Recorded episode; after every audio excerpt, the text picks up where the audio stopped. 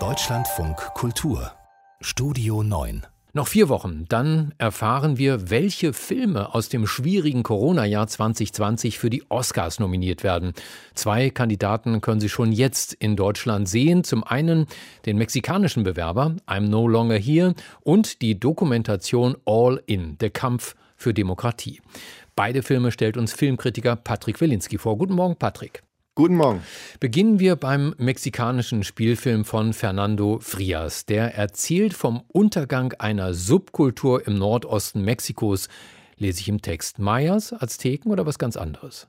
Nee, was ganz anderes und auch ganz Spannendes. Die sogenannte Colombia-Kultur, die entstand in der Stadt Monterrey im Nordosten Mexikos.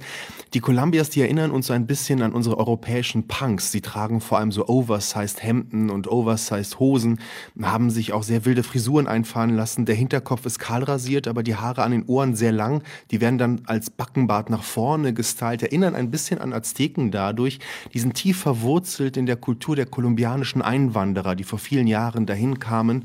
Und diese Subkultur, die ähm, erreicht ihren Höhepunkt in den 2000er Jahren, als gleichzeitig der mexikanische Staat mit seinem Krieg gegen die Drogenkartelle begann. Und diese eigentlich sehr friedlichen Colombias gerieten dann in diesen Krieg hinein. Die Drogenkartelle fanden sie furchtbar, der Staat fand sie irgendwie verdächtig, dabei waren das ganz friedliche Leute eigentlich.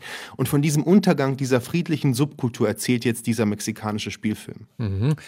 Mit was für einer Figur führt uns der Regisseur durch diese Szene, durch diese Subkultur? Ja, es geht um den 17-jährigen Ulysses, der ist im Grunde mit seinen Kumpels den ganzen Tag unterwegs in Monterey.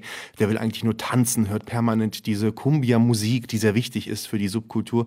Und ähm, er beginnt einen Fehler. Die Drogenkartelle sind plötzlich auf den Straßen und er muss fliehen. Er flieht über die Grenze illegal nach Amerika, landet dann in New York City, verliebt sich dort in die Tochter eines chinesischen Kioskbesitzers. Aber wir merken, dass dieser Ulysses, und der Name ist dann natürlich auch sehr interessant, dass dieser Ulysses sich nachts vor allem zurückträumt in seine Heimat. Aber wenn im Internet Internet guckt, was aus seinen Freunden geworden ist, dann sind sie entweder tot oder sind irgendwelchen Kartellen beigestiegen. Also wir merken, dass da eine Existenz ist, die durch den Verlust dieser Identität der Subkultur nicht mehr ankommen kann. Weder in New York noch dann später vielleicht, wenn er wieder zurückkommen möchte, in Mexiko.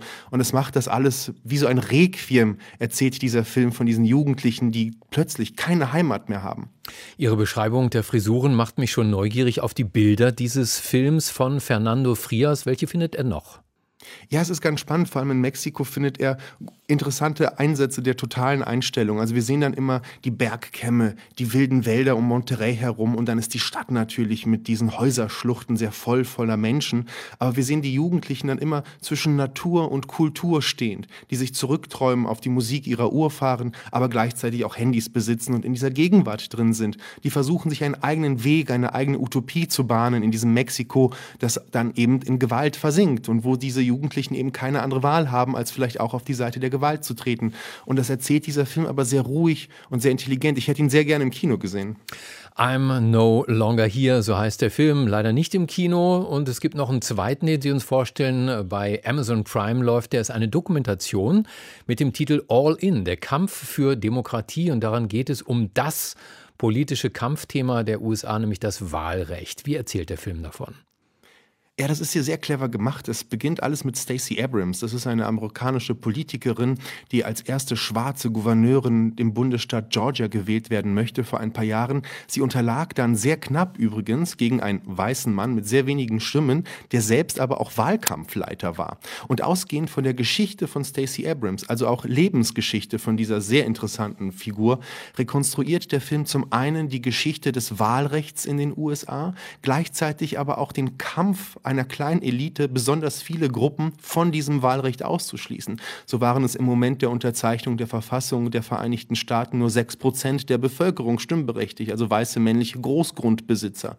Und es kulminiert dann in dem Versuch vor allem der Republikaner zurzeit durch Wahlbezirksverschiebungen das Wählen in den USA allen so schwer wie möglich zu machen. Und als Europäer ist man da immer wieder sprachlos, weil alles, was wir in den letzten Wochen gesehen haben in den USA, die Wahl, den Sturm aufs Kapitol, das mündet mündet letztendlich in diesem Steal the Vote. Alles geht darum, kann man wählen, wer kann wählen, wem wird das quasi verboten.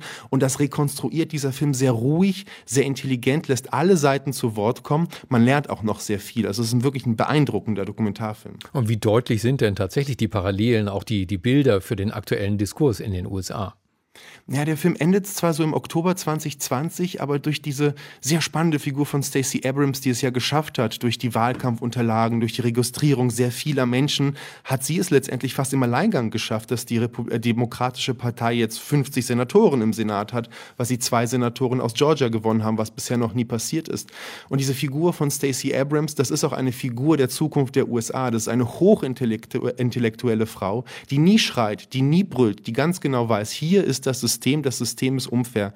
Und in unserer Gegenwart, wo es immer darum geht, der systemische Rassismus, das System ist unfair, gibt es viele Leitartikel, die das Wort bemühen. Aber hier ist mal eine Dokumentation, die uns dieses System zeigt, die es analysiert. Und wir begreifen sehr viel, wir lernen sehr viel. Daher ist das auch ein Film über die USA, klar, aber letztendlich auch über unsere Gegenwart.